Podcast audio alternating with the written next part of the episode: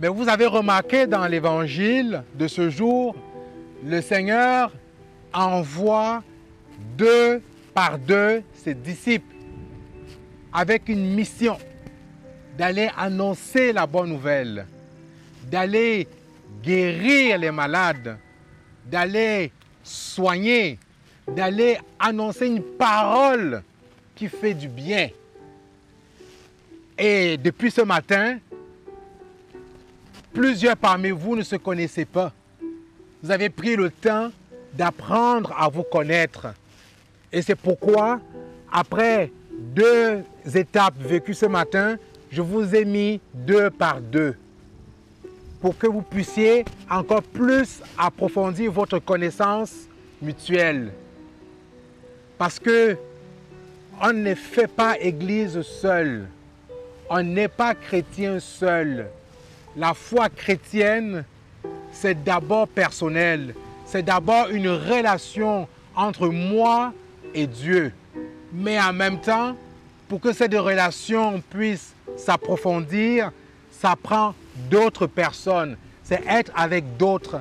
Et c'est ce que nous faisons aujourd'hui en célébrant cette messe en pleine nature, en plusieurs étapes, pour prendre plus de temps que d'habitude, pour prendre plus de temps que lorsque nous nous retrouvons à l'église, pour vraiment fraterniser et pour que au terme de cette journée, partout où nous allons être, que ce soit dans nos familles, que ce soit dans nos maisons, que ce soit au travail, dans nos lieux de stage, que nous puissions être véritablement en mission. Un mot m'a interpellé dans l'évangile de ce matin. C'est l'hospitalité. En fait, ce n'est pas le mot hospitalité, mais c'est l'accueil. Le Christ dit à ses disciples, là où vous irez, si on vous accueille, demeurez là. Mangez ce qu'on vous donne. Buvez ce qu'on vous donne. Si on ne vous accueille pas, secouez la poussière de vos pieds et partez. Sans insulter, sans critiquer, sans traiter de cave, sans traiter de moron, sans traiter d'imbécile. Vous voyez, c'est ça la liberté des enfants de Dieu. Le Christ nous invite à aller annoncer, mais en laissant libre, en restant, en demeurant là où on nous accueille. Et c'est ça le sens de l'hospitalité. D'autres pourraient être de passage chez nous, mais la question c'est comment nous les accueillons.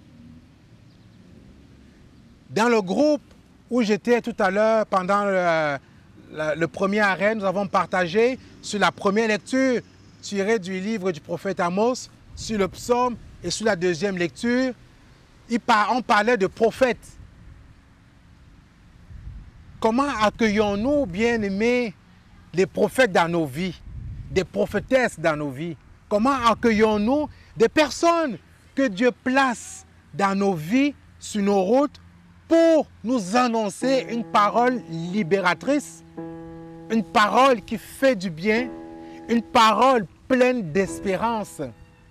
Si nous déjà, nous ne sommes pas disposés à accueillir l'autre. Comment voulons-nous être accueillis à notre tour? C'est tel que j'accueille que je suis accueilli. C'est tel que j'aime que je suis aimé.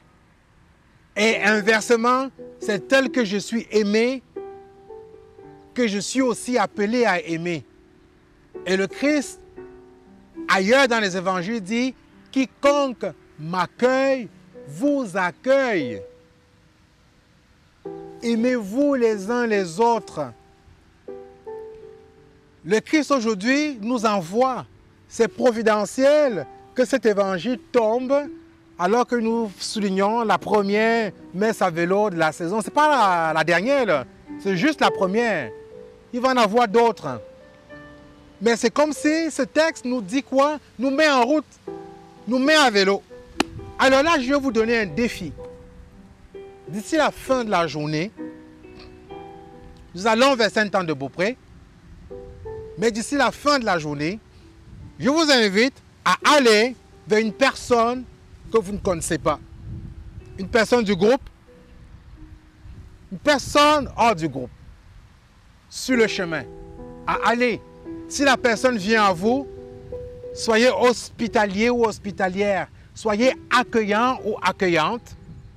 Je vous invite à porter une attention particulière à ça, à accueillir une personne qui va probablement venir vers vous, je ne sais pas.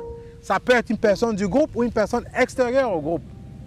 Je vous invite à aller vers une personne et au retour, à un moment, on partagera nos expériences pour ceux et celles qui le souhaitent. C'est toujours libre.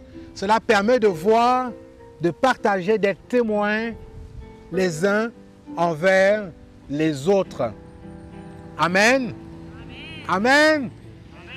Bon. Pour la suite,